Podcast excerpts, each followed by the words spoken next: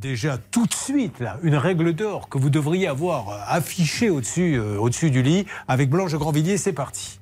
La règle d'or. La banque joue sa carte. Madame, vous avez dû donner vos codes. Mais est-ce que ça suffit ou est-ce qu'ils doivent le prouver? Non, la banque non seulement doit prouver qu'elle a donné ses codes, elle doit surtout prouver ce qu'on appelle la négligence grave. Donc ça va assez loin, soit la fraude, soit la négligence grave. Et c'est pas en se contentant, comme elle le fait généralement en envoyant des courriers automatiques, en se contentant de présumer qu'elle a donné ses codes, qu'elle peut rapporter la preuve qui pèse Eh. sur elle.